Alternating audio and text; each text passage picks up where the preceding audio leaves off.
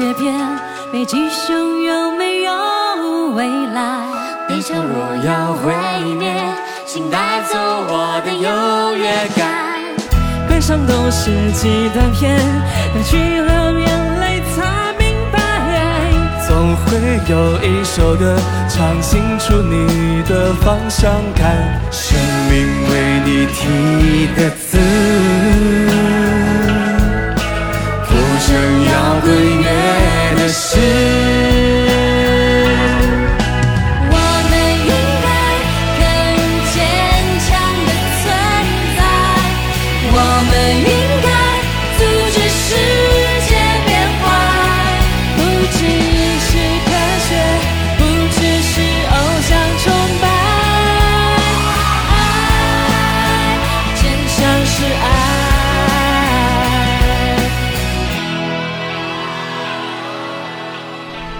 亲爱的音乐，嘿，你好吗？感谢你来收听。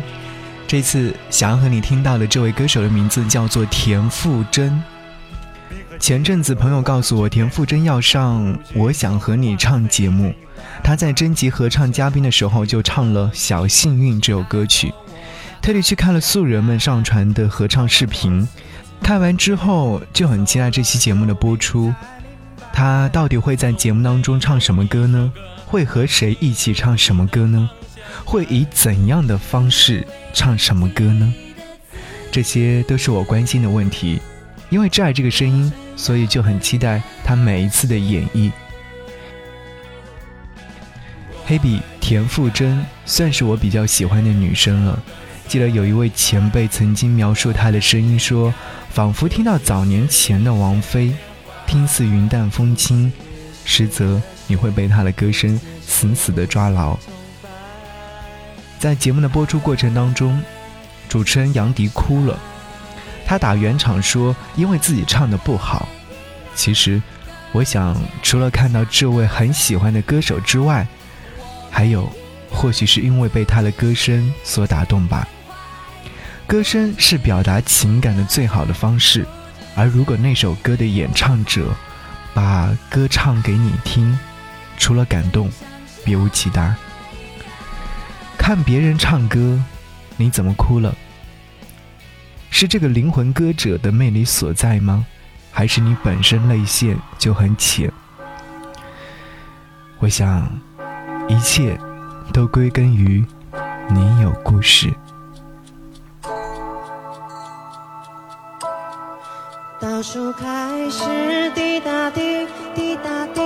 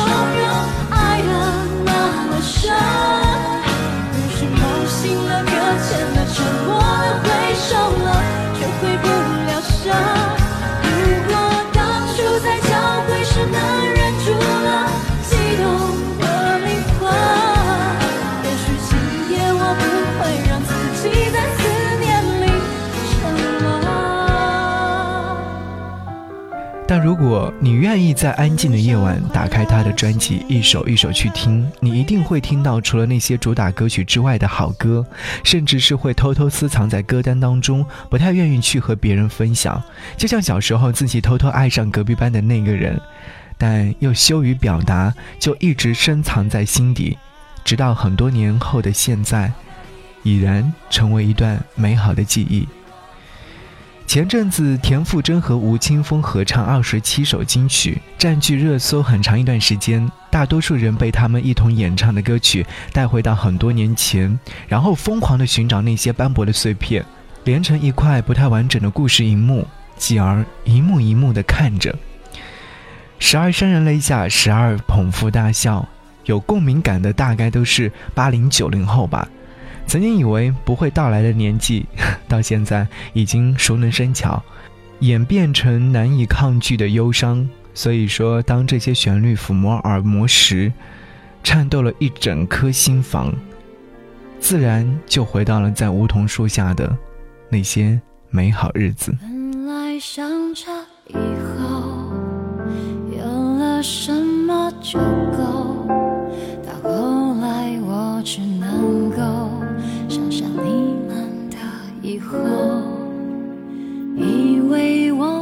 祈求。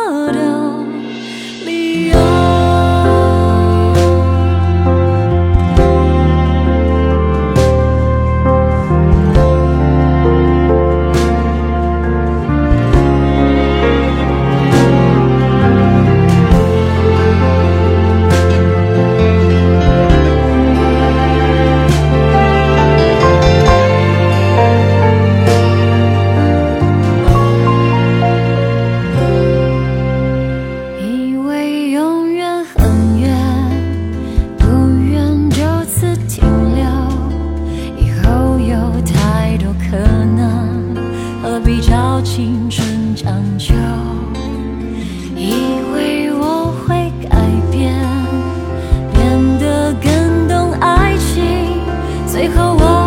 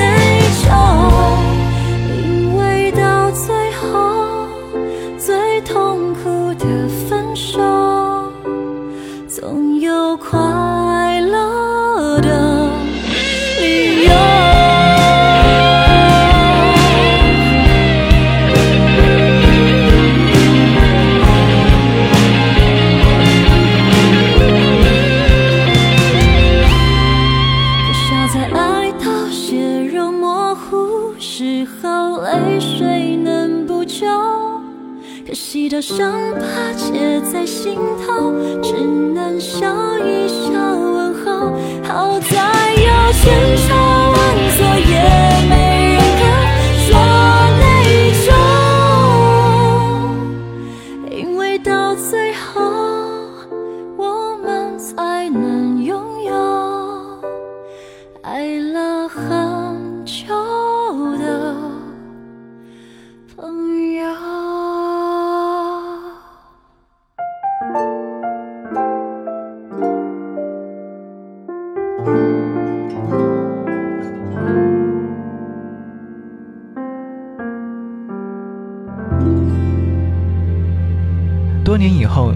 说年少不听田馥甄，听懂已不是或年；也可能会说，每个人心中都会有一首田馥甄。这些带着时代印记的话语，总有一天会被熟悉的你说出口。二零一零年，田馥甄以新人姿态出道，带着他个人的首张专辑《涂黑笔》。当年占据各大排行榜，且成绩可人，真是情歌就这样被大家慢慢熟悉。隔年，《My Love》第二张专辑诞生，成绩依然不错，大热歌曲又一次深入人心。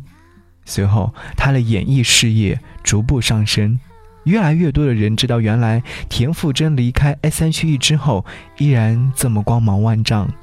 其实很多人都还停留在 S.H.E 的时代，对于单飞不解散的概念懵懂不清，这也给这个新人更多的舞台，甚至是说是全新的开始。不快乐，怎么这世界每个人都爱别人，不爱自己？我爱你，你爱他。二零一三年，第三张个人专辑《渺小》发行。那年，我已经能够从唱片公司拿到宣传物料，也能在电波里面以自己的观点来推荐他的歌。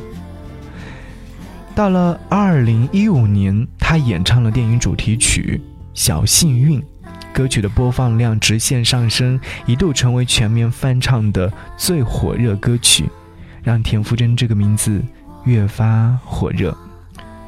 这是一个很神圣的成长过程，就像他的专辑一样，到第四张《日常》，已经越来越个性化。说实话，我第一次聆听《日常》这张唱片的时候是不太能够接受的，但是我越听越耐听，所以余波荡漾成为我节目当中点播量最高的一首歌。后来也会有听友反映说听太多次了，后来才慢慢的减少播放次数。有一段时间。我把身体都知道这首歌曲在办公室里面播了无数遍，身旁的同事都厌倦了，说听着听着我都会唱了。我说你好好的去听歌词，你会在歌里找到自己。在一个深夜，他把这首歌曲分享到朋友圈，还写了一段文字。我知道，作为一个合格的电台 DJ，应该是面面俱到的照顾好每一支音乐作品，但。偏爱就是这么不理智，会不管不顾的做一件事。我听见雨滴落在青青草地，我听见远方下课钟声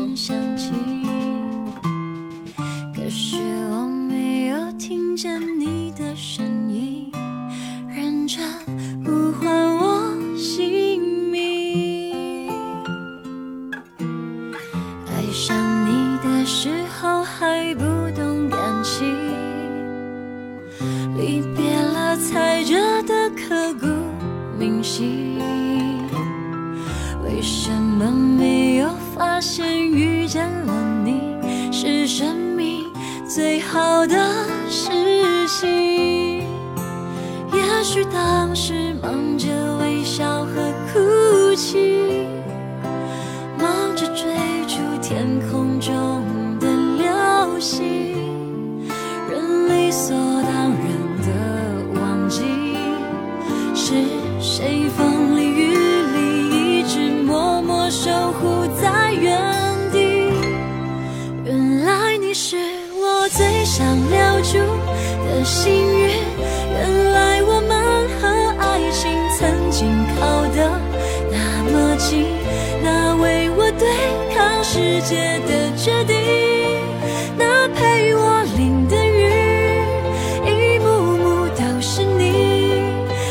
真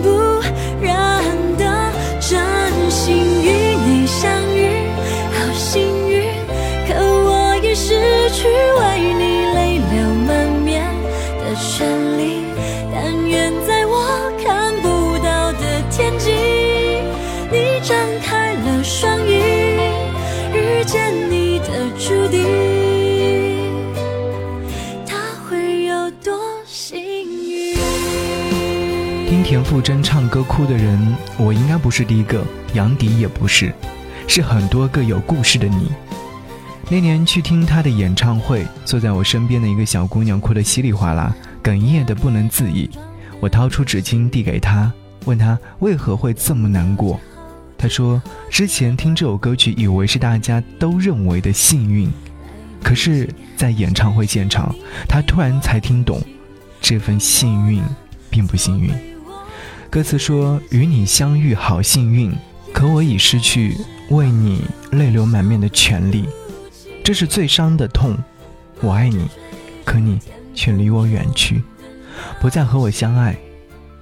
与你相遇真的很幸运啊，与你别离真的很心痛。和你在一起的那个人，应该很幸运吧。”